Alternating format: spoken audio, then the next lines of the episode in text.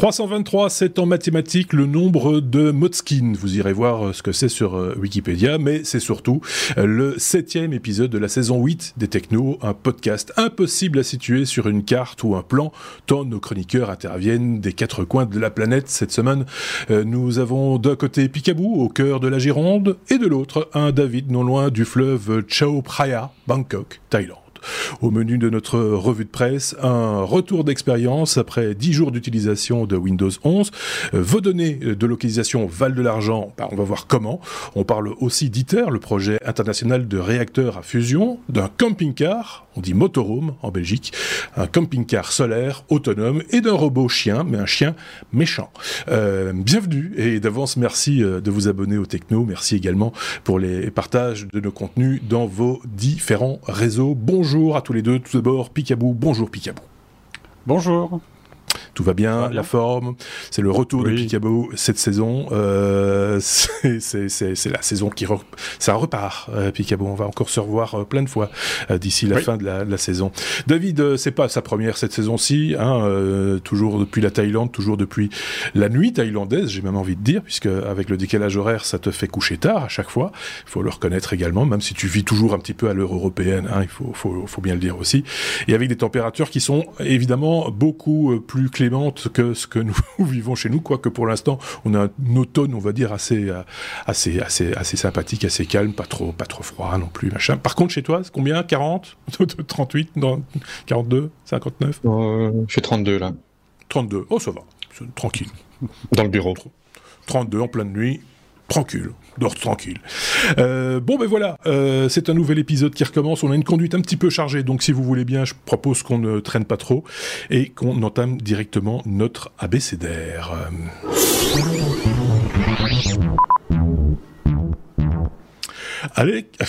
Je vais y arriver. Avec la lettre C, c'est comme chien, euh, David.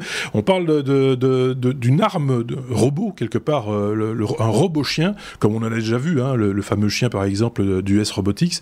Euh, euh, c'est un toutou de, du même acabit, j'ai envie de dire, mais avec des intentions beaucoup moins sympathiques que simplement ouvrir une porte, quoi, ou alors avec avec force.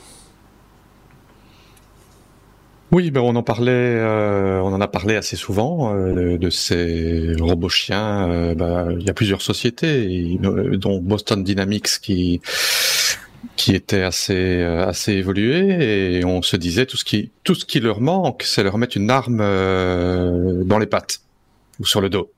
Ouais. Eh ben voilà, c'est chose faite maintenant. Euh, il y a eu euh, une, euh, un salon de l'armement euh, euh, à Washington DC, donc un événement organisé par le par la défense américaine, euh, où ils ont où deux sociétés ont présenté euh, des modèles euh, de chiens équipés euh, de fusils sniper euh, et d'autres euh, et d'autres armes.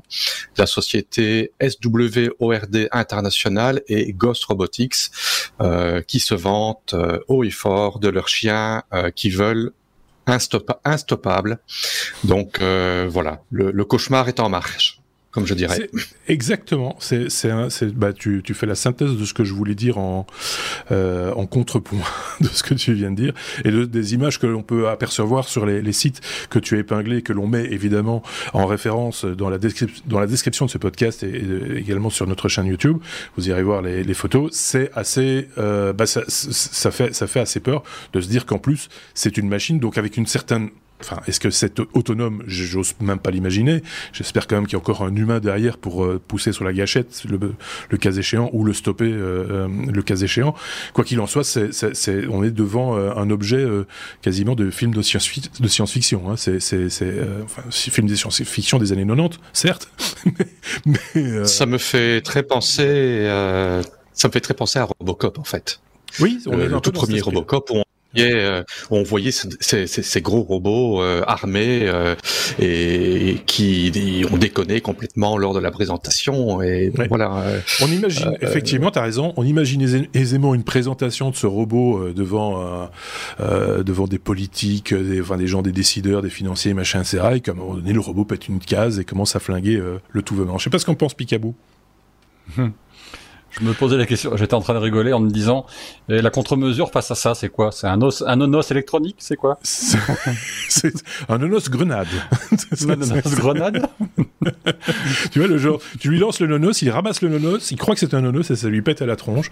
Euh, non mais ça, fait, ça, fout les solutions. Ça fout les, ça fout les jetons, n'empêche. Et là, je, aussi bien les robots euh, de, de, de Boston Dynamics et compagnie euh, me, me, me faisaient rire jusqu'à maintenant. Là, je rigole un peu moins. Voilà, soyons clairs.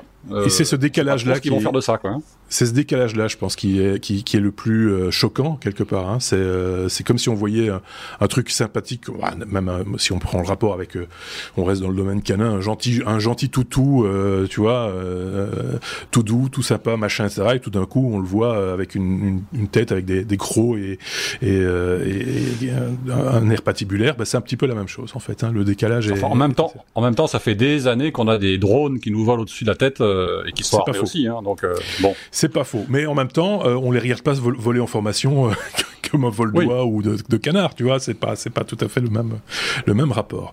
Quoi qu'il en soit, n'hésitez pas à nous dire euh, ce que vous en pensez hein, dans, dans, les commentaires et, et, si vous avez ou vous aussi, je tiens à le préciser à chaque fois, mais je le reprécise encore, si vous avez aussi des sources dans ce genre-là, peut-être justement de drones armés, mais pas ceux qu'on peut imaginer, voir ou avoir vu dans différentes émissions ou même dans certains, certains films de fiction, des choses de, du même acabit, on va dire que ce qui est proposé ici.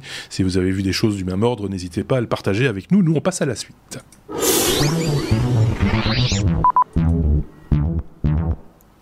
J'ai comme euh, géolocalisation euh, Picaboo, c'est avec toi qu'on va parler de savoir comment monétiser quelque part notre géolocalisation. Il paraît que c'est possible.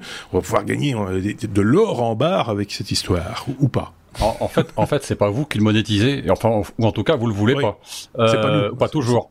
Euh, mais depuis des années, euh, les données, les données informatiques que vous distribuez, enfin qu'on distribue tous via nos, nos ordinateurs, euh, Internet, les téléphones, euh, j'en passe, c'est des meilleurs. pas le minitel à l'époque, mais maintenant oui. eh bien, ces données valent des sous-sous. Et l'une des données qui est le plus, enfin, parmi les plus récupérées, c'est la donnée de géolocalisation. Euh, à chaque fois que vous ouvrez euh, une application, elle vous demande si elle peut vous localiser ou pas. Euh, alors en tout cas sous iOS, sous Android je présume aussi. Mais il y a donc des sociétés qui dans le monde sont référencées comme étant des sociétés qui soit sont celles qui récupèrent ces données, soit sont celles qui les achètent.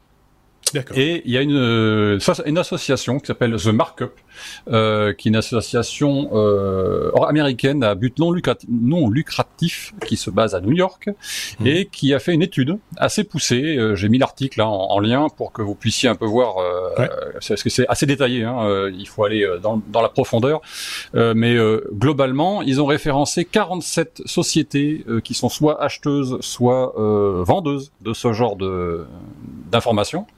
Euh, et elles se sont aperçues que euh, c'était pas toujours très clair et vraiment pas très clair.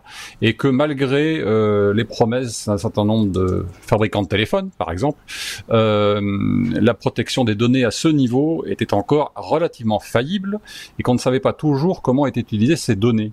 Mmh. voilà c'est un peu euh, l'histoire. Alors le, le, quelques petites histoires sont données dans l'article mais je peux vous en citer une par exemple.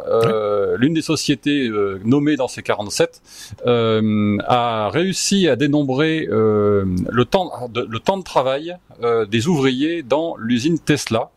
Euh, aux États-Unis, donc hein, en Californie, euh, et ils ont réussi grâce à ça à, savoir combien de temps les ouvriers travaillaient dans l'usine. leur moment de sortie, leur moment d'entrée, etc. De la même façon, quand vous allez dans les magasins, eh bien évidemment, vous savez que, que, enfin, les, les, gens savent combien de temps vous allez dans un restaurant, quand vous quand vous en approchez, quand vous en sortez, etc. Tout ça vaut des sous, évidemment bien entendu. Et le budget de ça, c'est que six des entreprises euh, qui ont été interrogées, enfin, qui ont bien voulu répondre euh, et qui ont avoué euh, à effectivement traiter ces données, avouent qu'elles gagnent en moyenne un milliard de dollars par an avec ces données. donc c'est quand même pas négligeable et c'est des données qui vous appartiennent et qui en gros attaquent votre vie privée. Oui, c'est ça. Et à la fin de l'article, on a bien une explication de texte par rapport au RGPD, et mhm. aux lois qui y ressemblent aux États-Unis, en Californie en particulier, où le RGPD sur la localisation est relativement flou, pour être mmh. clair, et donc ne vous protège pas réellement. Et donc, c'est une faille, on va dire, dans laquelle un certain nombre de sociétés se sont engagées. Voilà. C'est vrai qu'il faut le savoir. Euh, quand on parle de protection des données, le premier truc qui vient à l'esprit, c'est sans doute le cas du législateur aussi, c'est les données, euh, c'est les données euh, que l'on tape nous, enfin nos informations personnelles euh, que l'on qu'on introduit, un numéro de téléphone, euh, euh l'âge de la personne, etc. Et on pense pas nécessairement à ces données qui sont induites par nos déplacements, qui sont le fruit de, d'une action qui n'est pas nécessairement volontaire entre guillemets, qui, qui, à laquelle on pense pas. C'est vrai que le, le, le traçage géographique c'est pas le genre de truc, on se dit, est-ce à quoi, on voit ça même de manière, enfin, en tout cas, on nous le présente de manière plus utile qu'autre chose, hein, euh, en disant. que toute seule, toute seule dans son coin, ça vaut pas grand chose. Mais en fait, ce sont des sociétés qui, qui recoupent énormément d'informations et qui arrivent avec ces cette information-là en particulier à générer de l'information utilisable exploitable par des sociétés euh, commerciales euh, diverses et variées. Ouais. Donc voilà, c'est autant le savoir. Je, suppose que David était très au courant. je ne sais pas pourquoi je dis ça. de, la valeur entre guillemets du déplacement, euh, de la géolocalisation en tout cas, de, des personnes de manière euh, plus globale. Oui, ben c'est c'est quelque chose qui a beaucoup de valeur commerciale. Euh, moi, je vois par exemple Google qui me fait des avertissements régulièrement. Vous avez été à tel endroit, vous avez été à tel restaurant, vous avez été à tel magasin, etc. Voulez-vous laisser un review? Ils savent exactement où on a été, à quelle heure, sans même avoir besoin d'avoir donné l'autorisation. Et, mm. et, après, ils, nous créent, euh, soi-disant, pour euh, euh, pour notre bien, euh, le review du mois dernier, voilà où vous avez été avec les petites photos, etc. Mais moi, j'ai peut-être pas envie euh, euh, que tout le monde sache où j'ai été. j'ai pas envie de recevoir ces notifications. Mais à côté de ça, il y a tout l'aspect commercial. Donc voilà, c'est ça, ça, se ça se vend, ça se négocie en, sachant où on a été, où on est passé. Ben, on va faire une petite publicité pour le restaurant qui était à côté de celui où j'ai été, par exemple. C'était sur le chemin. Mais c'est un petit peu le, cookie du, de la vie réelle, hein, euh, ce, ce, ce, géoblocage quelque part. C'est le fait d'avoir été dans un lieu, bah vous avez un fil quand même à la patte. On a quand même créé un cookie pour ça, euh, qui, qui, va qui va euh, qui va vous cibler par par ailleurs. Bah, tiens, vous avez été visiter tel magasin euh, qui vend des clous. Eh ben, demain vous aurez de la publicité pour des clous. Euh, voilà, c'est c'est un exemple parmi d'autres. donc autant le savoir et quand c'est possible, jeter un petit coup d'œil dans les paramètres, que ce soit sous Android ou, iOS. Euh, euh, aller jeter un petit coup d'œil dans les paramètres, voir ce qui est bloquable euh, éventuellement, si ça vous dérange, évidemment, mais ça vaut quand même le coup de s'y intéresser un minimum, de, de, de, regarder ce qui est possible. De... Et des fois, on est un petit peu surpris, on se dit, ah, tiens, ça c'était c'était c'était sur oui, alors que j'ai jamais donné mon accord, je, je le mets sur non. Il faut des fois être proactif et le faire de manière proactive et aller euh, dégommer certains certains paramètres à la main. Je pense qu'on a on a plus qu'effleuré le sujet, on a bien on a bien tout dit, sauf si David veut rajouter un truc, je vois qu'il veut rajouter un truc. Je vais juste rajouter que parfois les mises à jour réactivent un truc qu'on a désactivé. et ça, c'est sournois. Oui, tout à fait. surtout sous Android, j'ai l'impression d'ailleurs. Euh, mais pas sur je, je, veux pas, je vais pas, je vais pas stigmatiser, mais, mais euh, il, me, semble, oui. Euh, et depuis quelque temps maintenant, tu le, tu le disais, Picaboo, pas tout répéter non plus, mais euh, c'est vrai que quand on installe une mise à jour ou en tout cas qu'on installe une nouvelle application, la question est posée. Voulez-vous être tracé, machin, etc. Et donc euh, c'est systématique et donc euh, dites non si vous voulez pas être tracé. C'est rien de plus simple et on espère que ça compte. Allez, on passe à la suite.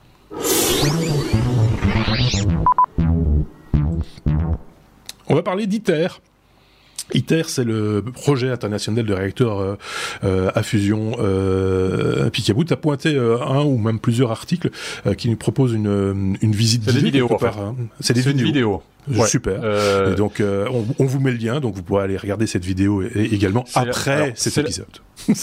c'est la même vidéo, simplement vous en avez une qui est sur qui, que vous aurez sans pub et l'autre avec. D'accord. Donc vous en aurez une sur YouTube je vous laisse deviner avec quoi. Et une sur Pertube, je vous laisse deviner avec quoi. Voilà. Voilà. Mais c'est la même. Elle est, faite par euh, par un YouTuber euh, qui euh, qui fait de la de la de l'explication technique de façon très très régulière et très et très didactique, qui est Monsieur Bidouille, et qui a sorti ce lundi une très très bonne vidéo qui m'a appris beaucoup de choses personnellement et je me suis permis de de, de, de vouloir la signaler ici Tout à fait. parce que je pense qu'on n'en parle pas assez de ce projet. c'est c'est encore en phase d'étude puisque c'est encore une, c'est une c'est un projet qui aujourd'hui ne générera pas d'énergie en tant que tel, mais euh, sera capable dans le futur, avec les versions suivantes, euh, de générer effectivement de l'énergie. Alors le principe de la fusion, puisque ce n'est pas de la fission comme les réacteurs nucléaires actuellement, mhm. c'est de la fusion. Euh, la fusion consiste à faire en sorte que, à l'assemblage de certaines molécules, euh, cela crée de l'énergie et que donc et que au bout d'un moment, il y a une certaine masse critique qui fasse que cette fusion s'auto-entretienne. En gros, c'est essayer de recréer ce qui se passe dans le Soleil, euh, à une échelle beaucoup plus petite évidemment, et contrôlée, bien entendu, mmh. Mmh. pour créer de la chaleur. Et comme pour une comme pour une, une, une centrale nucléaire classique, ce qui en sort en termes de chaleur euh, réchauffe de l'eau, qui fabrique de la vapeur, qui fait tourner une, une turbine. Cette turbine fabriquant de l'électricité mmh. comme une centrale nucléaire normale. La différence étant que là, euh, en termes de dangerosité, on est quasiment à zéro. Euh, c'est-à-dire que même dans l'hypothèse où il y aurait une fuite, où ça exploserait, ou tout ce que vous voudrez, euh, vous ne prendriez pas plus de rayonnement que vous n'en prenez en un an euh, de façon naturelle. D'accord. Voilà. Euh, donc c'est c'est aussi bête, aussi bête. Alors après, la vidéo est extrêmement intéressante technologiquement parlant parce que c'est quand même un projet pharaonique euh, qui est euh, traité par euh, un certain nombre de pays dans le monde, dont la Chine, les, le Japon, la Russie, les États-Unis, la France, j'en oublie. j'en oublie encore, mais c'est un projet international, voilà, qui est basé en, qui est basé en France. c'est assez rigolo de voir d'ailleurs que le, le site sur lequel c'est installé est un site international, pas français, mhm. International. C'est en gros une, ambassade internationale, en gros, pour simplifier. Même si les normes nucléaires utilisées sont françaises. Mhm. Euh, dans ce, sur ce site. Euh, voilà, je vous incite à aller voir la vidéo. On voit des pièces de mécanique, de, de, de, de, de gestion, de l'électromagnétisme, etc., qui sont impressionnantes euh, en taille, et c'est le tokamak qui dans lequel c'est le tokamak c'est le grand four en gros pour simplifier, dans lequel se situe euh, le plasma qui va être euh, traité pour faire de l'énergie. Euh, allez voir, c'est impressionnant. C'est pas fini, c'est en cours de construction. Il y a encore une dizaine d'années avant que ça soit réellement en termes de fonctionnement, mais c'est vachement intéressant. Voilà. Ça a l'air d'être très documenté, très complet. c'est une somme d'informations. C'est pas. Je regardais la durée parce que souvent on, on, me rétorque ouais mais ça va être trop long, machin ça. C'est la durée d'un documentaire. Oui, c'est ça. C'est la durée d'un documentaire à la télé. 50 minutes, ça se mange facile. Euh, en plus, bon, bah, c'est sur le web, donc vous pouvez le fractionner votre euh, votre votre visionnage, un peu comme avec euh, avec les technos d'ailleurs. Il hein, n'y a aucun souci. Donc et revenir en arrière, c'est des trucs que vous avez qui vous ont échappé, etc. Mais ça a l'air d'être super intéressant. Merci pour cette référence, euh, Picaboo, et on ira jeter un œil, que ce soit euh, sur sur allez je vais y arriver. Aidez-moi. Sur Pertube ou sur YouTube Voilà, sur Pertube ou sur Pertube. Choisissez. Euh, non, mais je ne sais pas si, si, si ce garçon, euh, si Monsieur Bidouille euh, gagne un peu de sous avec la publicité, c'est peut-être bien aussi d'aller faire juste un play pour euh, lui faire une vue. Ah oui, non, mais après vous passez sur Pertube, vous, vous passez sur YouTube, vous lui faites un pouce et puis vous allez voilà, c'est ça. pour pas être emmerdé par la pub. Voilà, c'est ça. Juste pour voilà. Mais c'est très chouette. Voilà. voilà. du coup, j'ai envie de le regarder maintenant. mais il était, il était physiquement sur place, hein, manifestement. ah oui, oui, oui, ils ont euh, visité, ils ont été invités par EDF pour aller visiter euh, le site. Ils ont tout vu. Il y a, rien ne leur a été caché. Ils ont même pas tout, tout, montré parce que ça aurait été beaucoup trop long à montrer. Oui, ça. Par contre, pour informer, et juste petite information, il a fait ça avec un autre youtubeur euh, euh, qui fait de l'explication scientifique, mais là qui va rentrer dans le détail de la du pourquoi, du comment, de on fabrique euh, le plasma, etc. Qui sortira une vidéo qui sortira dans quelques semaines. Voilà. Super. Bah c'est une bonne piste. Est-ce que ça t'intéresse Je te sens intéressé, David? Oui, j'ai regardé pas cette vidéo-là, mais j'en ai regardé euh, j'ai regardé plusieurs articles. Enfin, j'ai lu plusieurs articles. Et c'est en effet euh, le, le futur, c'est un projet gigantesque et, et peut-être ajouter euh, euh que cette problématique, euh, la, la, grosse problématique, c'est que le placement en question est à 150 millions de degrés ou quelque chose dans, je pense c'est 150 millions que j'ai lu. C'est ça. Il y a absolument aucun matériau qui ne qui, ne peut résister euh, même euh, au centième de cette température. Donc ça doit l'éviter avec dans, dans, dans des énorme électroaimant parce que ça doit être maintenu à, distance. c'est des autres matériaux. Ouais, ouais. Voilà, chose, chose que j'ai pas dite et qui est très importante, c'est que le but de ça, c'est de fabriquer plus de courant que ça n'en utilise. C'est ça le. Plus d'électricité que ça n'en utilise. C'est ça, l'idée. C'est ça la révolution, en, l'occurrence, euh, pour le coup. Ok, si le sujet vous passionne, on vous a mis les liens, n'hésitez pas à aller explorer ça, et euh, tant que vous y êtes, tapez les mots-clés qui vont bien pour euh, trouver d'autres informations, et revenez nous voir pour partager avec nous également ce que vous aurez trouvé sur le sujet s'il vous passionne.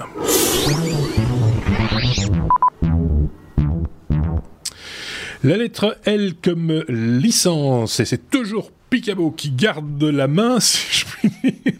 J'ai l'impression de, de, commenter une partie de poker. Euh, bah oui, c'est ça, tant qu'à faire. Euh, après, après, David va avoir son mot à dire. Vous inquiétez pas, il n'y a pas de, y a pas de souci.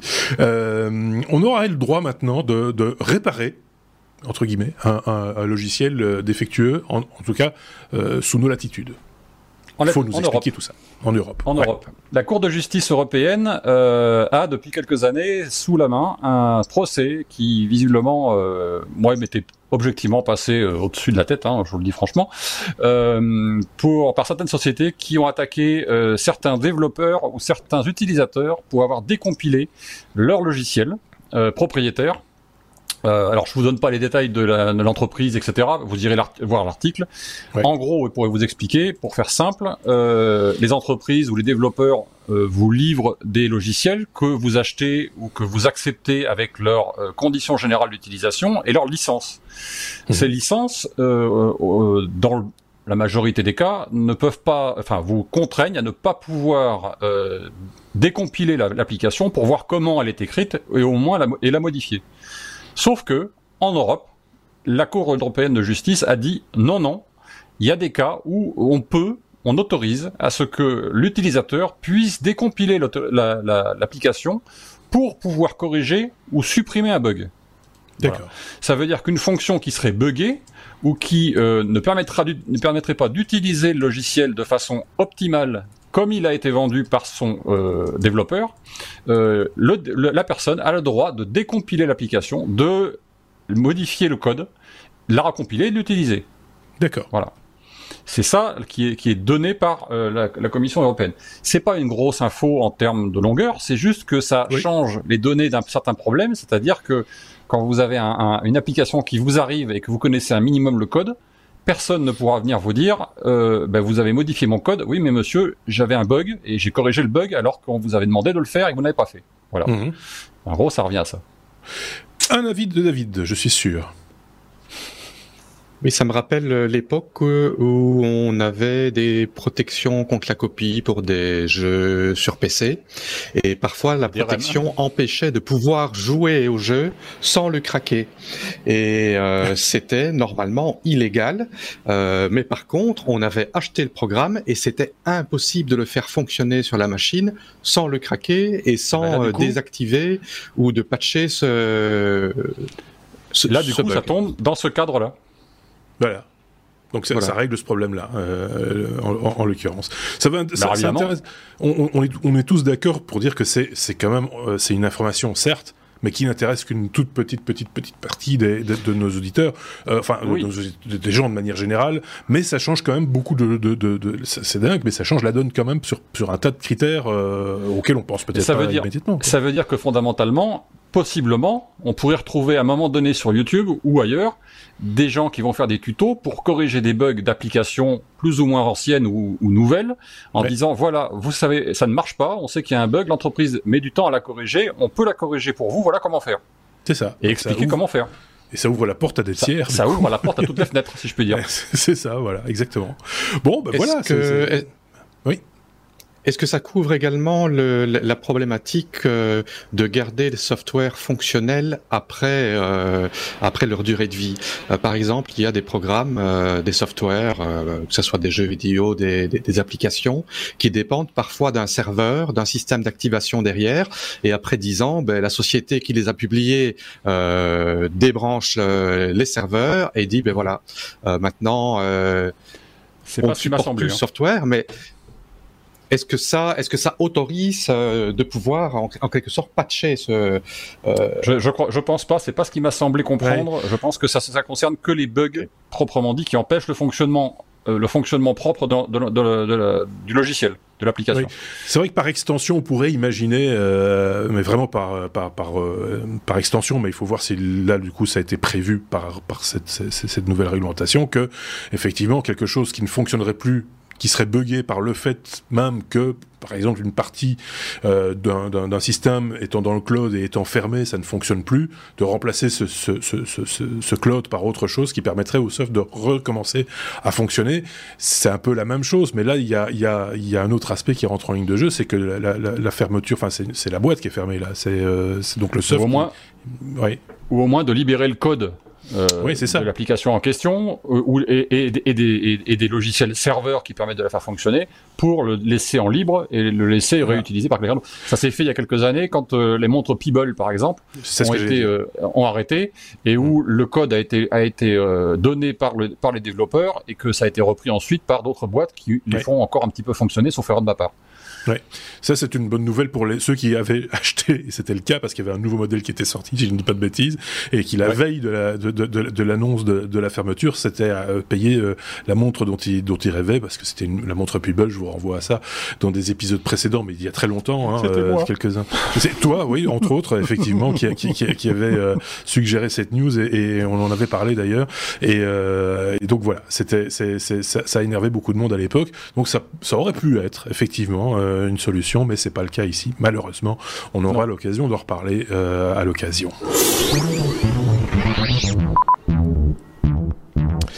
La lettre M comme euh, Microsoft, David va pouvoir parler et euh, longuement en plus parce que euh, dix jours d'expérience, ton expérience, mais également ce que tu as pu en lire dans des articles, il va falloir résumer ça. les dix premiers jours de Windows 11, dont on a dit au départ, hein, rappelez-vous, quand on a annoncé Windows 11, on a dit bon, qu'est-ce qui change, les pictogrammes, un peu de design, machin, etc. Apparemment, c'est quand même un petit peu plus profond que ça, puisque tu m'as dit qu'il y avait quand même quelque quelque chose à en dire euh, et c'est ce que tu vas faire d'ailleurs, David. Oui, il y a pas mal de choses à en dire. Il y a eu pas mal de news. Euh, donc Windows 11 est sorti officiel le 5 octobre. Euh, il était déjà disponible évidemment en version bêta avant. J'ai déjà un petit peu touché avant. Euh, quelque chose qui avait fait couler pas mal d'encre à l'époque, et on en avait parlé, c'était que Microsoft n'allait supporter que les processeurs euh, Intel d'au moins génération 7 et en quelque sorte ne pas supporter tous les processeurs qui étaient plus anciens que 3 ans. Euh, l'obligation d'avoir une, une puce cryptographique TPM version 2.0 euh, dans l'ordinateur. Euh, il disait, mais de toute façon, tous les PC de moins de 3 ans, ils en ont une. Ne vous inquiétez pas, n'ayez pas peur. On a vu. Oui. Les, pendant la bêta, bon, ils, se sont tellement fait, euh, en, quelque sorte, lyncher par la presse euh, avec leur euh, leur programme de validation qu'ils l'ont désactivé et qu'ils ont désactivé ce prérequis pour le réactiver dans les versions bêta une semaine ou deux avant la sortie. certains certains testeurs se sont retrouvés du jour au lendemain euh, avec un Windows 11 qui leur disait ah mais non votre votre machine elle n'est plus compatible. Donc c'est installé dessus, ça fonctionnait très bien, puis du jour au lendemain c'est plus mhm. compatible. Bref, euh, euh, j'ai mis à jour trois machines le jour de la sortie. je me suis heurté à des problèmes de TPM qui apparemment, ben, ben, votre ordinateur il ne supporte pas Windows 11. Il n'est pas il n'est pas, euh, euh, il n'est pas compatible. D'accord. Il y a un petit assistant euh, qui s'appelle un, un F-check. Mhm. vérifier la santé de votre, de votre ordinateur. Et puis là, il me dit ah non, la puce TPM, elle n'est pas détectée. Alors, il faut aller dans le BIOS. déjà, aller dans le BIOS, ben, ce n'est pas tout le monde euh, qui sait euh, y aller. Alors euh, d'un BIOS à l'autre, d'une marque à l'autre, ça, ça a un nom tout à fait différent. système de TPM en, en tant que tel, et puis il y a des noms plus obscurs, et puis c'est euh, plateforme euh, de sécurité Intel. Euh, chez AMD, c'est d'autres noms. Il faut aller fouiller dans des menus qui sont parfois assez reculés. Euh, il faut en plus de ça activer le Secure Boot qui en général n'est pas activé. Euh, et pour couronner le tout, euh, des machines qui sont très récentes. D'ailleurs, notre ami Sébastien pourra peut-être en parler un jour. Bah, été très frustré parce qu'il avait un processeur de génération 9 avec pas de TPM, un update du BIOS qui soi-disant activait la fonction TPM euh, a fait en fait que ça a cassé le, le, système de plateforme euh, trusted platform euh, d'Intel. Mhm. Euh, et donc, il, voilà, il n'a pas su, il n'a pas su installer Windows 11. Il a acheté l'éponge. Euh, voilà, ça c'est une première chose. Donc ça, ça n'a pas été si facile que ça, et je pense que beaucoup de gens vont se dire, bah oui, mon ordinateur il a deux ans, bah, de toute façon je vais en acheter un nouveau il y a une volonté à pousser vers l'achat de nouveaux matériels. Ça, c'est clair et net. Euh, à l'amorce, je, je, te coupe, je te coupe euh, deux, secondes, à l'amorce quand même d'une pénurie de matières premières, etc. Hein. Donc ça va pas aider non plus. Hein. Je veux dire, c'est euh, donc euh, voilà. Réfléchissez avant de passer à Windows 11. Déjà, je le dis maintenant, comme ça, je, je veux pas te spoiler, mais je, je, pense qu'on peut déjà, on peut déjà dire ça. Mais je t'en prie, continue. oui, à côté de ça, euh, bon, Windows 11 euh, va apporter euh, pas mal de nouveautés dans la gestion des nouveaux processeurs Intel, comme par hasard. Intel qui a travaillé main dans la main avec Microsoft et qui va sortir normalement fin de ce mois-ci leur nouveau processeur dont on a parlé récemment. Ben, il n'y a aucune raison euh, euh, techniquement que ça ne puisse pas être ajouté à Windows 10. Mais par contre, ça va être uniquement pour Windows 11. Donc, il faudra euh, passer à Windows 11 si on veut profiter des nouveaux processeurs Intel. Et pour couronner le tout, euh, il y a euh, beaucoup de soucis de performance et entre autres une, une news qui date d'hier ou d'aujourd'hui. Ben, les, les, processeurs Ryzen 3 d'AMD sont pénalisés de 10 à 15 ah oui. Euh, une mise à jour euh, devrait être faite euh, la semaine prochaine, mais là c'est encore à se demander. Ben, Intel sort des nouveaux processeurs. Euh, c'est des puces qui en général, il y a beaucoup Intel qui sont dedans. Ils ont travaillé main, main dans la main avec Microsoft. Ils sont en train de pousser les gens à acheter des nouveaux matériels. Et une autre nouvelle euh, que j'ai que j'ai découvert quelques jours après la sortie, c'est que les Chinois apparemment ne vont pas pouvoir migrer vers Windows 11 parce mhm. que les puces TPM euh, chinoises ne sont pas reconnues par Microsoft et euh, ils parlent que uniquement euh, des solutions de société pourraient éventuellement avoir un accord. Donc il y a ça ressemble à une grosse guerre économique. Euh, les Chinois ne pourront pas faire une mise à jour vers Windows 11 parce qu'il y a euh, une, interdiction sur les puces euh, TPM, donc ces, ces, puces de sécurité étrangères. Voilà, il y a, y a, beaucoup de choses qui sont pas très claires et pas très jolies. je vais rajouter, il y a pas mal de choses à dire j'ai été confronté à des problèmes avec des machines virtuelles. Euh, les développeurs, en général, travaillent et testent les applications en utilisant des machines virtuelles. Euh, on peut faire tourner un macOS sous un Windows, on peut faire tourner un Linux, on peut faire tourner un Windows sous un Windows ou une version différente. Et eh ben là aussi, c'est la croix et la bannière parce que euh Certaines plateformes de virtualisation permettent d'avoir une émulation, une émulation TPM, mais ce n'est pas le cas pour toutes. Et euh, pour les solutions professionnelles, euh, je vais parler par exemple de VMware ESX, ça nécessite d'avoir euh, une solution vCenter pour pouvoir faire une émulation TPM. Et pour passer à, à ce genre de solution, ben, il faut payer des licences qui sont extrêmement, extrêmement chères. Mm-hmm. Maintenant, évidemment, il y a des parades. Il y a moyen de désactiver ce check de TPM. Il y a moyen de désactiver le Secure Boot en passant par des clés de registre euh, plus ou moins obscures. Euh, et ça fonctionne très bien. ça fonctionne très bien. Et Microsoft a dit oui, on sait bien, on sait bien, ça fonctionne très bien, ça fonctionne sur les, vieux ordinateurs également. Par contre, on se réserve le droit euh, de, vous priver de mise à jour et que votre machine ne sera plus supportée.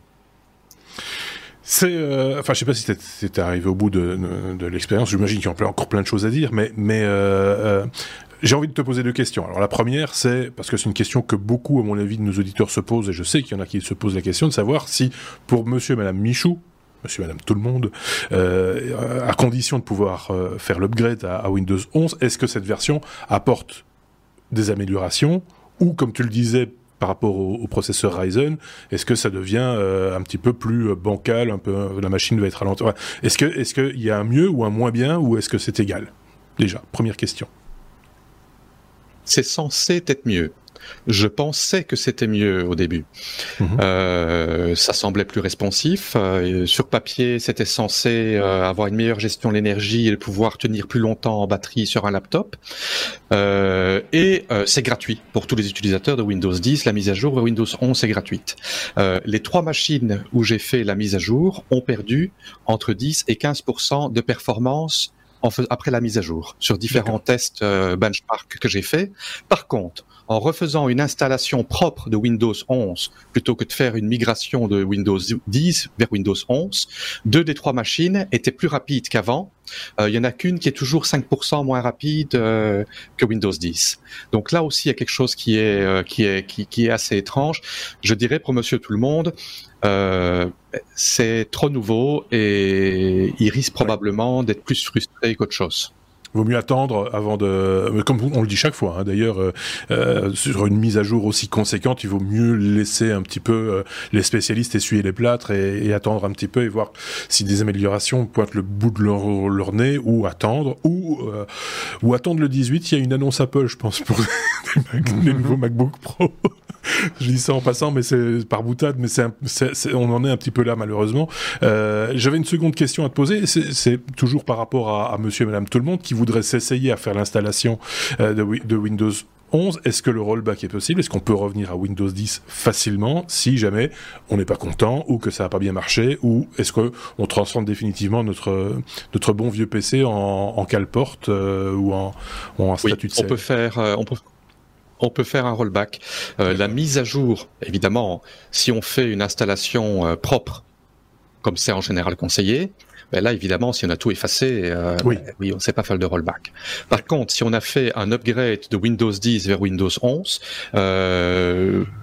il va stocker tous les fichiers de Windows 10 et il y a la possibilité de désinstaller la mise à jour vers Windows 11. le côté positif, c'est évidemment ben, peut retourner à Windows 10 si on n'est pas content. Mhm. Euh, le point négatif, ça bouffe pas mal d'espace sur le disque dur pendant un certain temps, euh, potentiellement pendant longtemps. Et alors, euh, quelque chose que j'ai que j'ai remarqué et que je trouve ça affreux, c'est que la base de registre est polluée avec des clés euh, de compatibilité Windows 10. Donc on se retrouve avec un Windows 11 avec toutes des clés de base de registre euh, pour ceux qui ne savent pas exactement ce que c'est, ben c'est c'est c'est un immonde euh, une immonde base de données euh, où Microsoft euh, met tout un tas de paramètres. Il y en a des, des centaines de milliers. Euh, chaque application y met plic-ploc ce qu'ils veulent. comme par exemple, j'avais donné un exemple Norton qui était si, si difficile à, à, à désinstaller. Ben Norton il polluait la, la, base de registre. Il y avait des, des, des dizaines voire des centaines de milliers d'entrées qui étaient mises dedans. donc ça c'est voilà, la mise à jour, c'est facile. Par contre, on n'a pas un système d'exploitation qui est très propre et tôt ou tard, je pense que ça risque de poser des, petits problèmes.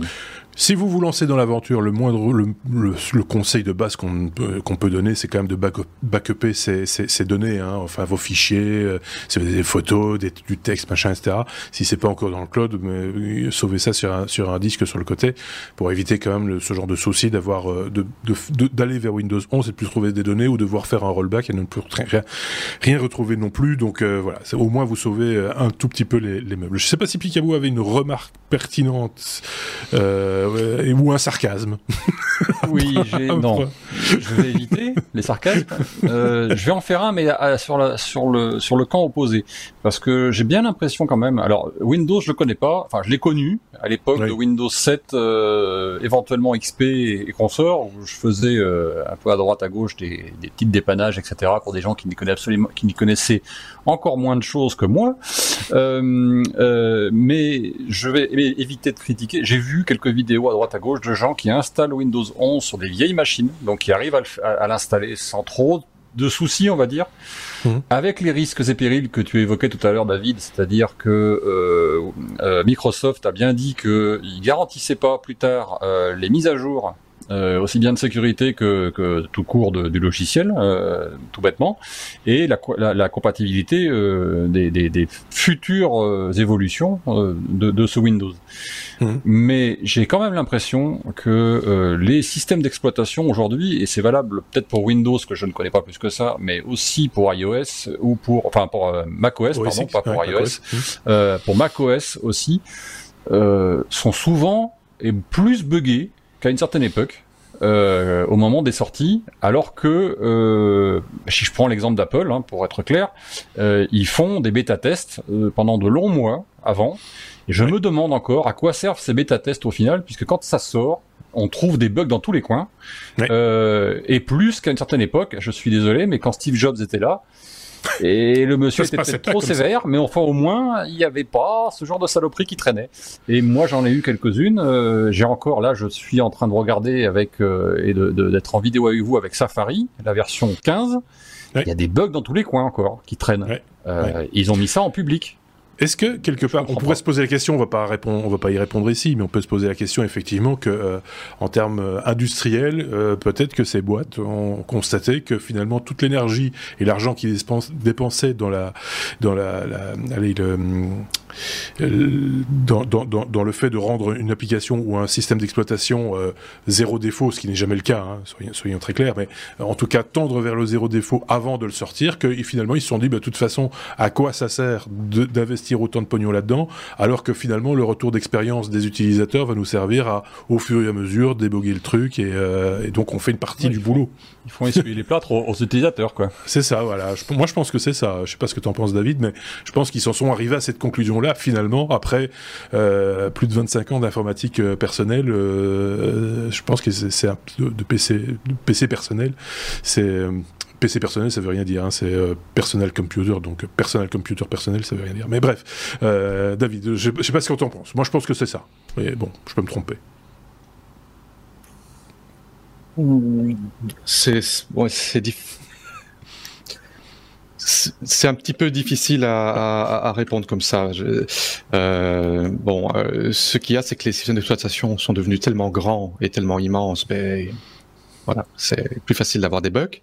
Euh, quand on a un quality control qui est plus qui est plus strict euh, et plus méchant, on va dire comme Apple, ben, on sort des produits qui sont qui sont moins buggés ou pas buggés parce qu'on mhm. a mis on a mis certaines certaines certaines règles qui sont très strict et on, préfère retarder une sortie commerciale euh, que de que de sortir un, produit qui, qui est cassé. Euh, ce n'est pas le cas de tout le monde. Il y a d'autres personnes qui préfèrent sortir quelque chose le plus vite possible et à la limite utiliser euh, les, les, utilisateurs comme bêta-testeurs. Mhm. Dans le cas de Windows 11, je vais dire c'est une des sorties de Windows où j'ai vu le moins de bugs. Ah, quand même. Ah oui. Euh, bon, euh, euh, toutes ces histoires que j'ai parlé de TPM, etc. Bon, je vais, je vais pas, je peux pas dire que c'est un bug parce que si c'est une fonction qui n'est pas activée dans le BIOS, si le BIOS n'était pas à jour ou des choses comme ça, on peut pas dire que c'est un plantage. Mmh. C'est un souci. C'est un gros souci, c'est quelque chose qui peut frustrer beaucoup de gens, mais des bugs en eux-mêmes, des plantages, euh, mis à part un souci avec un appareil Bluetooth bien particulier euh, qui ne fonctionne plus avec Windows 11. Euh, mais là, euh, bon, je n'ai pas encore la réponse parce que c'est un ticket qui est euh, qui est en cours et que je n'ai pas de réponse du, fabricant, mais mis à part ce cas. Oui, mis, à, part ce cas particulier, je, n'ai eu aucun plantage et, et aucun souci de fonctionnement. Ok, on l'avait dit hein, que c'était une grosse, euh, un, gros sujet, euh, 18 minutes sur, Microsoft. On, on fait rarement des, des sujets aussi longs, mais là c'était l'occasion effectivement de faire une synthèse de ce qui avait été vécu et par David et par d'autres, puisqu'on vous a mis également trois articles en lien pour aller plus loin dans la réflexion. Je sais que c'est quelque chose qui intéresse quand même pas mal de gens, de savoir s'ils vont migrer ou pas et à quelles conditions. Voilà, je pense qu'on a tout cas donner un début de réponse. Euh, si vous avez la suite, n'hésitez pas à la partager avec nous. Ce sera un plaisir d'en faire l'écho dans un peut-être après 20 jours d'expérience ou après 30 jours d'expérience euh, de euh, Windows 11.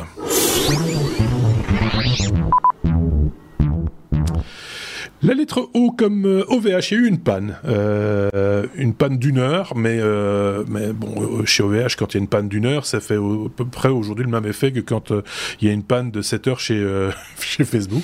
Et donc, du coup, bah, du coup, ça a réagi. On a vu que Octave Klabal, le patron de, enfin, oui, le, patron d'OVH a, a, s'est un peu expliqué sur, sur Twitter, un peu rapidement peut-être, avant même le, le post-mortem, il a, il a commencé à, donner quelques informations.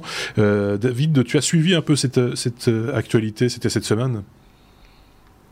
Oui, bien sûr. Euh, euh, bah, comme je travaille dans l'informatique, j'ai un serveur chez OVH, j'ai des clients, des serveurs chez OVH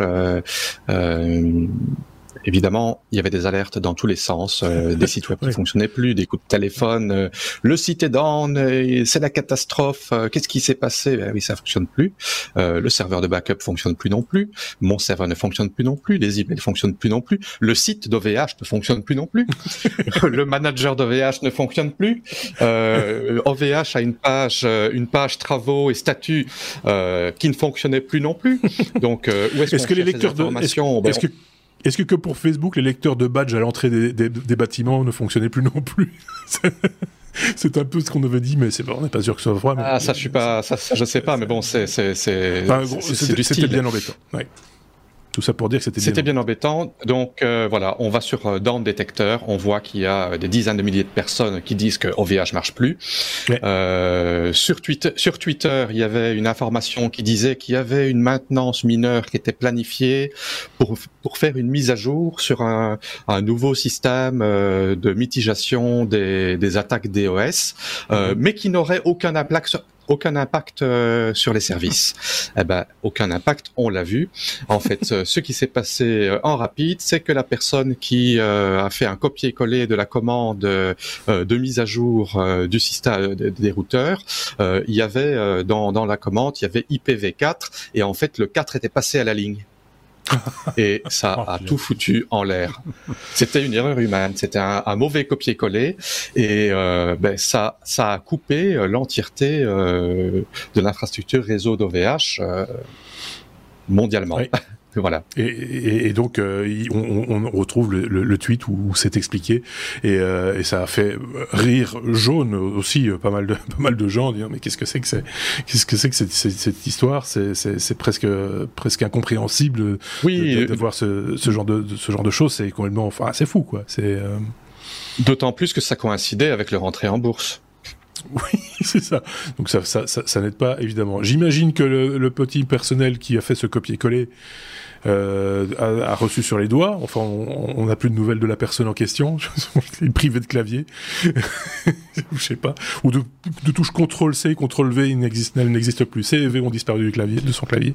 Donc, euh, je sais pas ce que t'en penses, Picabou, si t'avais suivi un peu cette actu ah ou ben, pas. Ou, euh... Je l'ai plus, plus que suivi. C'était, euh, c'était hier matin. Ouais, ouais c'est ça. Donc, euh, Donc mercredi pour ceux qui. Voilà. Et quand je suis arrivé au boulot, ah oui. une demi-heure après, il y avait plus de mails. et comme la moitié de mon boulot, c'est les mails, euh, les communications avec les bureaux d'études et tout ce qui s'ensuit, euh, forcément, pendant une heure, on a été euh, bah, tranquille, quoi. On a été tranquille, remarqué. Oui, c'est ça. De temps en temps, ça, ça peut aider aussi de temps en temps. Hein. Ça peut, voilà, pour faire des enfants, des trucs comme ça. les pannes d'électricité, ça, ça, aide aussi pour, pour, pour, pour, ça. Mais enfin, en même temps, ça met en évidence une fois de plus. Mais on avait parlé justement à propos de la panne de Facebook et à propos de toutes les pannes conséquentes, on va dire. Et il y en a eu quelques-unes hein, ces derniers mois, il faut, faut, le, faut le rappeler. Euh, c'est que ça, ça, montre toute la fragilité de, de, de, notre, de nos systèmes. Et je ne parle pas que d'informatique, je parle d'entreprise, de, de, de, communication, de, donc, euh, des, relations humaines, même à un certain, à niveau. Toute la fragilité euh, de, de, tout ça lié bah, justement aux technologies. Et est-ce qu'il n'y aurait pas, alors je ne veux pas faire mon, mon, vieux couillon, mais, mais est-ce qu'il n'y aurait pas un peu trop de technologie dans tout ça? Euh, est qu'on ne devrait pas revenir à des fondamentaux? Je ne veux pas dire le tam-tam, les, pigeons voyageurs ou le fax, hein, je ne veux pas aller jusque-là, mais, mais euh, voilà, on, on confie quand centralisation peut-être. C'est ça, on confie quand même, on centralise beaucoup euh, nos, vies euh, numériques et nos vies technologiques et professionnelles, et pas que professionnelles, c'est aussi du loisir, euh, sur, sur, quelques, sur quelques services, sans plus s'inquiéter vraiment de ce qu'il y a derrière. Et, quand il y a une panne, ben, on, là, on, se retrouve tout bête, on se dit, bah, comment on n'y a pas pensé, et on en veut aux gens, mais enfin, en même temps, l'erreur est humaine, j'ai envie de dire. donc, je sais pas, c'est pas ce que tu en penses, David, ou, ou plus comme, comme, comme, on dit souvent, comme on dit souvent, le problème, et là, visiblement, c'était peut-être aussi le problème sur Facebook, je, si ma mémoire est bonne. Enfin, euh, je veux pas, euh, j'ai pas suivi plus que ça, mais le, le, problème est souvent entre la chaise et le clavier. Hein. Oui, on est d'accord. C'est, effectivement, c'est souvent, c'est, souvent, donc c'est bien, c'est bien ça. L'erreur est bien humaine. Ouais. euh, donc euh, voilà. Mais euh, tout ça nous permet de quand même réfléchir et de relativiser un petit peu par rapport à par rapport à, à l'importance de tout ça et puis se dire oh si ça marche plus, bah on éteint et puis on va respirer un peu, on va regarder les petits oiseaux et puis respirer le bon air frais et puis ça fait du bien, ça passera quoi. Il y a pas de souci. Passons à la suite justement.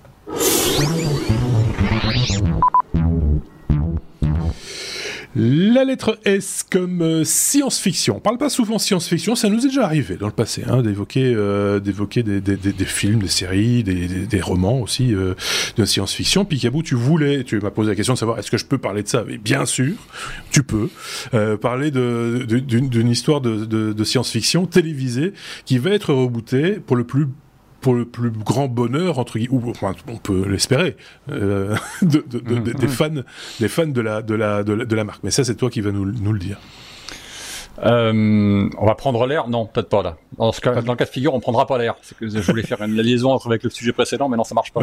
Parce qu'en en gros, on va se trouver dans l'espace.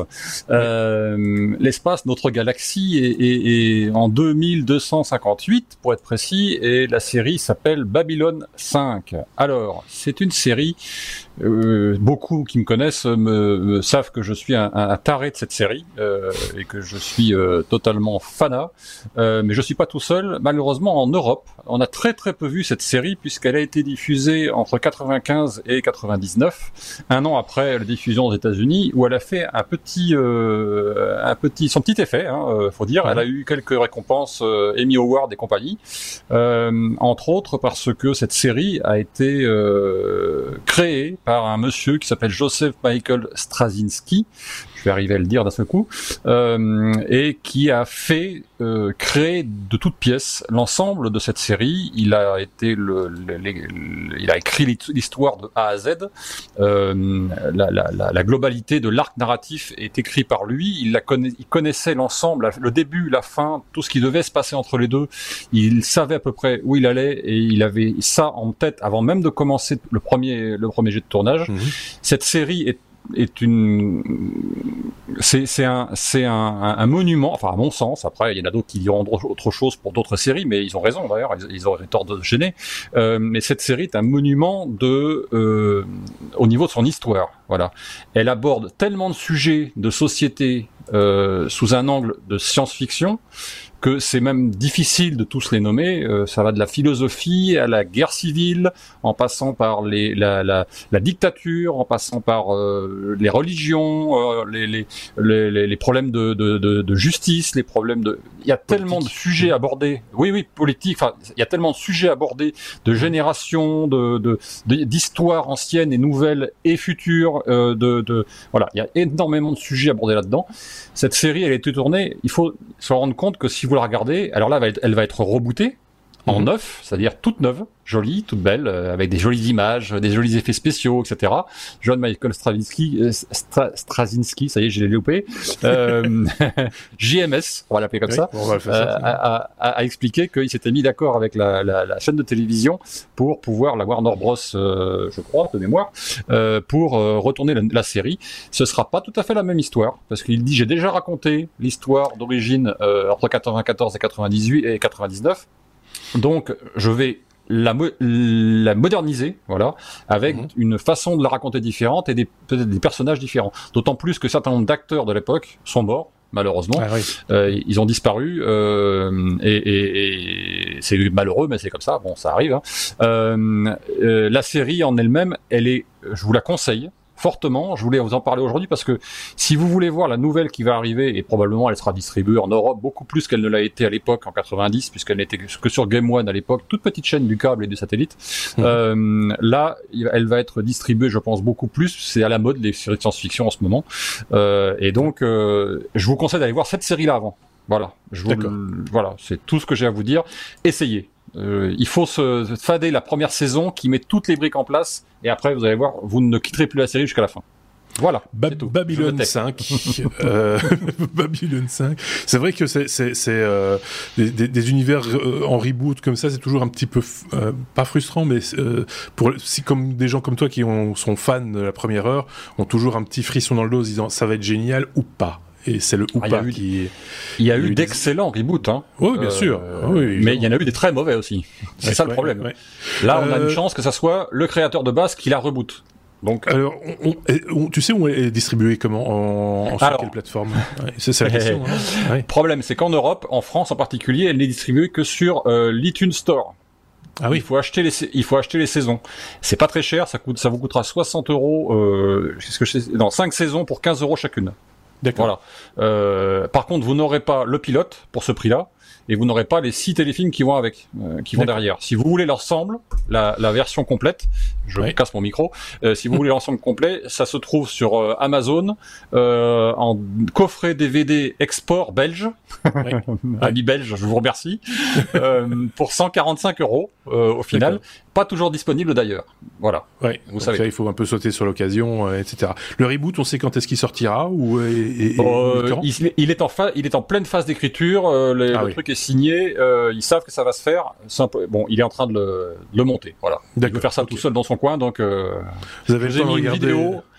Je vous ai mis en lien une vidéo de lui euh, en interview, en interview il y a quelque temps, euh, qui explique le, pourquoi du comment, etc. Voilà. Je suis surpris parce que tu as vu le nombre de vues de cette vidéo? Ah oui, oui. Bah oui, mais je te dis, c'est une série qui est ah très peu connue en Europe. Mais non, je, je, je, pense que je pense que c'est pas la version originale de l'interview parce qu'il n'y a que 6000 vues sur cette vidéo justement. Ah non non mais non non mais celle-là oui. Ou alors il a pété le compteur. Non, non, non non mais celle-là oui mais c'est c'est euh, c'est je pense une chaîne quelconque qui a repris la vidéo euh, à son compte. Mais euh, la chaîne d'origine la chaîne d'origine c'est Ouais. Et quand vous tapez Babylon 5 sur euh, YouTube, euh, je vous dis pas le nombre de choses qui sortent. Hein. Oui, j'imagine. Euh, David, une opinion sur le sujet? Tu tu tu tu t'as suivi toi un petit peu cette actualité, enfin pas l'actualité, mais la série en l'occurrence, tu la connais, j'imagine. Je n'ai jamais regardé Babylon 5, j'en ai beaucoup entendu parler. Euh, j'ai été toujours grand fan et mordu de Star Trek. Euh, je suis resté, on va dire, grandement fidèle et de Stargate, mais j'ai jamais regardé ah Babylon 5. Donc ce sera, eh ben, peut-être l'occasion d'essayer. Tout à fait. C'est l'une des deux séries avec euh, Star Trek Deep Space Nine, qui à mon avis sont les meilleures séries euh, de SF qui ont jamais été, qui aient jamais été fait. Peut-être avec avec Battlestar Galactica, qui ensuite a été rebooté en, en, dans les années 2000. Voilà. Oui. Voilà, pour ceux qui sont fans hein, du genre, euh, c'était l'occasion d'en parler dans un podcast technologique, ça se tient. Euh, c'est aussi un peu de la technologie. Il y a de la technologie dedans. Hein a, oui, tout à fait. pas, pas qu'un peu, pas qu'un peu, monsieur. Bah, oui. Donc, euh, n'hésitez pas, euh, vous aussi, à partager vos, vos impressions et, et, vos envies et, et, vos, et vos passions. On pourrait peut-être en parler à l'occasion. Pourquoi pas?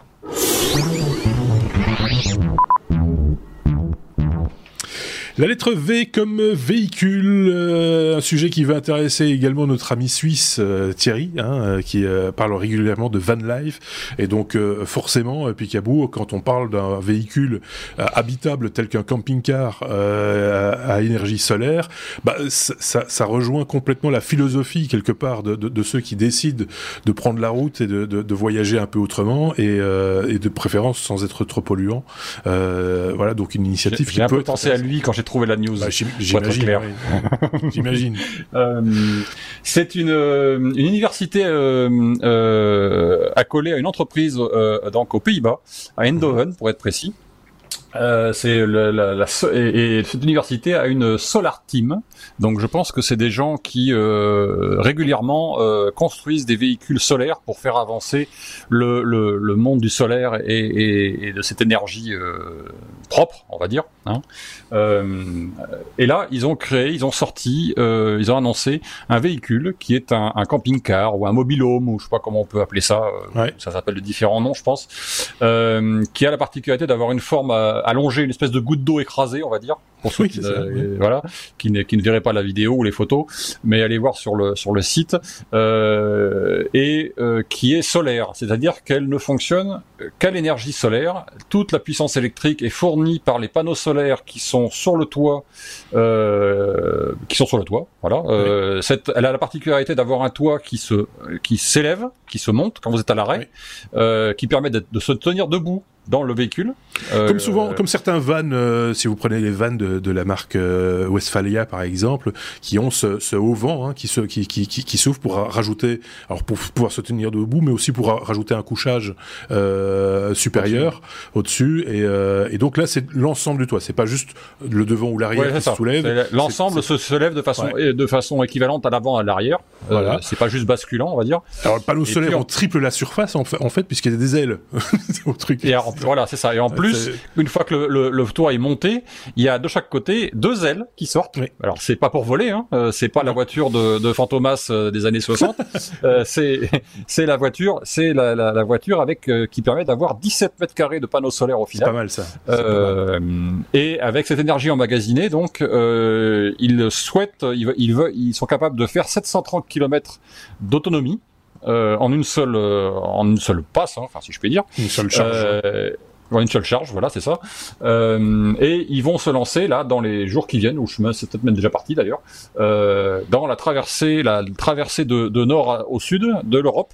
Euh, puisqu'en partant de Eindhoven, ils vont descendre jusqu'à la pointe sud de l'Espagne pour prouver le concept euh, et effectivement évangéliser évidemment euh, partout où ils vont passer en disant voilà c'est l'avenir. On verra. C'est le, panneau solaire sur les camping-cars, les vannes, les fourgons aménagés aujourd'hui est, devenu assez assez commun. En général, c'est un ou deux panneaux et on, on obtient grosso modo l'équivalent de 150 watts ou un peu plus d'énergie solaire à certaines heures, parce que ces panneaux sont évidemment comme ils ne sont pas orientés vers le soleil, ils sont à plat. si en, hiver par exemple, vous, perdez beaucoup d'énergie parce que le soleil couchant, même si c'est très joli, ça n'aide pas à charger les batteries. Soyons très très clair. Donc, euh, et, donc ici, on, va se retrouver avec le même problème. On comprend pourquoi ils vont descendre évidemment dans le sud. Euh, c'est là que ça se passe aussi. Mais en même temps, je trouve, j'avais épinglé cette news aussi il y a quelques temps. Elle n'est pas de cette semaine. Hein. Elle circule déjà depuis quelques quelques semaines euh, maintenant. Je, je, trouve le véhicule déjà assez élégant. ça, ça va au-delà du concept car ou du, ou, ou du truc un peu moche qu'on peut voir d'habitude. Donc je suis pas certain qu'on va en voir des milliers sur les routes demain, mais mais euh, je trouve l'idée intéressante. Euh, je pense que c'est une, une, étude. Hein. C'est encore une fois, c'est un, un, concept. Ils ont poussé le bouchon jusqu'à faire plus qu'un concept puisque ça roule et que ça fonctionne. Mais euh, ils sont encore en phase d'étude et ils font évoluer le projet puisque si j'ai bien compris, il y avait d'autres projets avant celui-là qui avait été fait déjà euh, sur les mêmes principes, etc. Mais là, ils en sont vraiment arrivés à quelque chose de, euh, d'après ce qu'ils disent, fonctionnel, quoi. Vraiment euh, totalement fonctionnel. On peut arriver très facilement à quelque chose de fonctionnel quand on a des budgets illimités, mais ce qui n'est pas le cas des gens qui un jour achèteront ce type de véhicule. Euh, et donc il faut quand même rester aussi raisonnable à ce niveau-là. Ça va être difficile hein, de trouver le, juste équilibre entre ce que les gens sont prêts à mettre, parce que le camping-car, comme on dit, ou le van, etc., ce n'est plus l'apanage uniquement des gens euh, qui ont euh, économisé pendant toute leur carrière et qui au moment de leur pension décident de se faire un petit cadeau.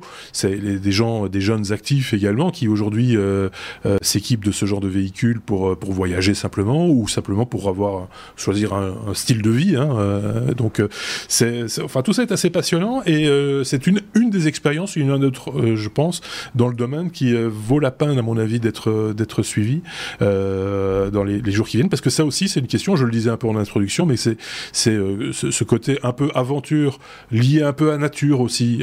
quand on, on part en van, c'est un, un, peu lié aussi à l'aspect à vacances, aventure ou aventure tout court, euh, tout en polluant avec un gros moteur diesel, aujourd'hui, c'est difficilement lisible.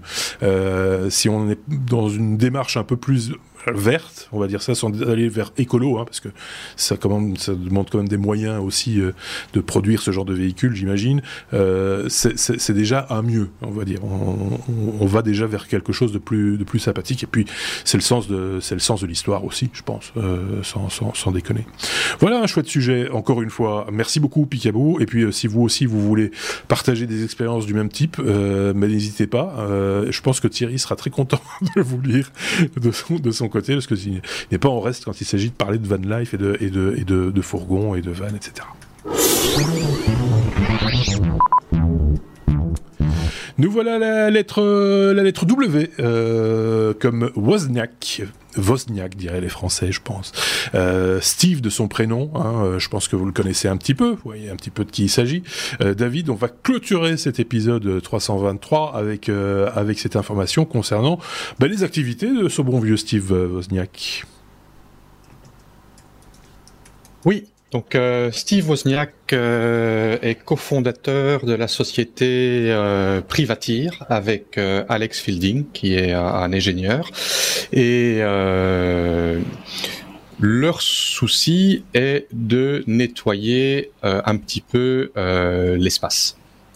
Euh, la nouvelle, euh, la nouvelle qui a fait le buzz euh, aujourd'hui disait que ça allait être le Google Map de l'espace. en fait, c'est bon, c'est un titre évidemment exagéré par les médias. En fait, leur but est de cartographier les, les, les, les, basses orbites terrestres, enfin spatiale autour de la Terre, euh, dans, les 400 kilomètres euh, autour de la Terre, mhm. ce qui n'est pas, euh, c'est comme ceux qui disent qu'ils font du tourisme spatial et qu'en fait ils, ont fait un petit saut, ils ont ils ont ils ont fait un petit saut d'un millimètre sur leur sur leur, sur leur table. Mais bon, voilà. par contre, c'est c'est très, ce qui est très intéressant, c'est il y a une énorme problématique de, de débris de, de, débris qui flottent dans dans les dans les orbites basses, qui sont des qui sont des, dangers pour les satellites, qui sont des dangers pour toute mission euh, spatiale, euh, station euh, spatiale habitée. et voilà, pouvoir avoir une cartographie de, toutes ces saloperies qui volent et de pouvoir mettre en place un plan de nettoyage, c'est quelque chose qui va, je pense, être très très très vite nécessaire parce que ça devient très dangereux de, de sauter un petit peu trop haut. Il, est, il, y a fort à faire, hein, pour le coup. Euh, je pense qu'effectivement, il y a du travail. Euh, avec tous les déchets, etc., il va avoir fort à faire aussi avec les différentes nations qui aujourd'hui envoient du matériel euh, sur orbite. Il y en a de plus en plus. donc ça va pas être évident non plus. Voilà. C'est quand même intéressant de savoir que quelqu'un se pose la question, en tout cas, il ne doit pas être seul, hein, soyons, soyons clairs, mais que ça, ça, évolue de ce côté-là et qu'il y ait une réflexion sur, euh, sur rendre les choses un petit peu plus euh, pérennes, on va dire, à, ce niveau-là, parce qu'à un moment donné, ça va être vraiment très très compliqué, euh, même si quand on parle d'espace, il y a de l'espace, mais là, c'est quand même assez proche de nous, 400 km, c'est la distance qui nous sépare à peu près, Picabou. oui, c'est ça. Mais, mais, en fait, en fait c'est la distance aussi jusqu'à la ISS. Hein. Oui. Euh, L'ISS est à 400 km au-dessus de nous. Hein. C'est là qu'elle circule. Donc, euh, et, et c'est dans, dans, cette zone-là qu'effectivement, il pourrait avoir euh, plus, le plus de danger. Hein, parce que c'est après, après les orbites géostationnaires à 32 000, etc. On a moins de soucis. Mais là, ça commence à poser problème, effectivement. Affaire à suivre, comme on dit dans ce cas-là, euh, c'est ce qu'on dit aussi souvent des news dont on vous parle dans cette revue de presse d'ailleurs.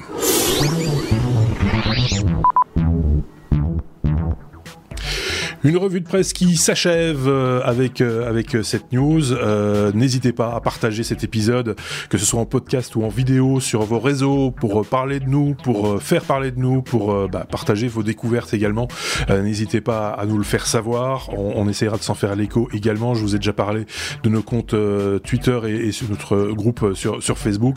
Ce sont quelques portes d'entrée, mais je pense que vous avez assez facile à nous trouver également sur sur YouTube et sur notre site Il me reste à remercier Picabou d'un côté, de l'autre côté David pour cet excellent épisode. On va vous retrouver très vite d'ailleurs parce que euh, on n'a pas tout à fait fini. Il nous reste toujours des choses à dire et donc ça c'est pour le bonus qui sera à découvrir euh, bah, si vous nous avez regardé euh, en direct ou, très rapidement. Bah, ce sera dans quelques jours. Sinon, vous le savez, vous n'êtes pas obligé de, de, les regarder dans l'ordre nos épisodes. Vous pouvez un petit peu jouer comme vous l'entendez.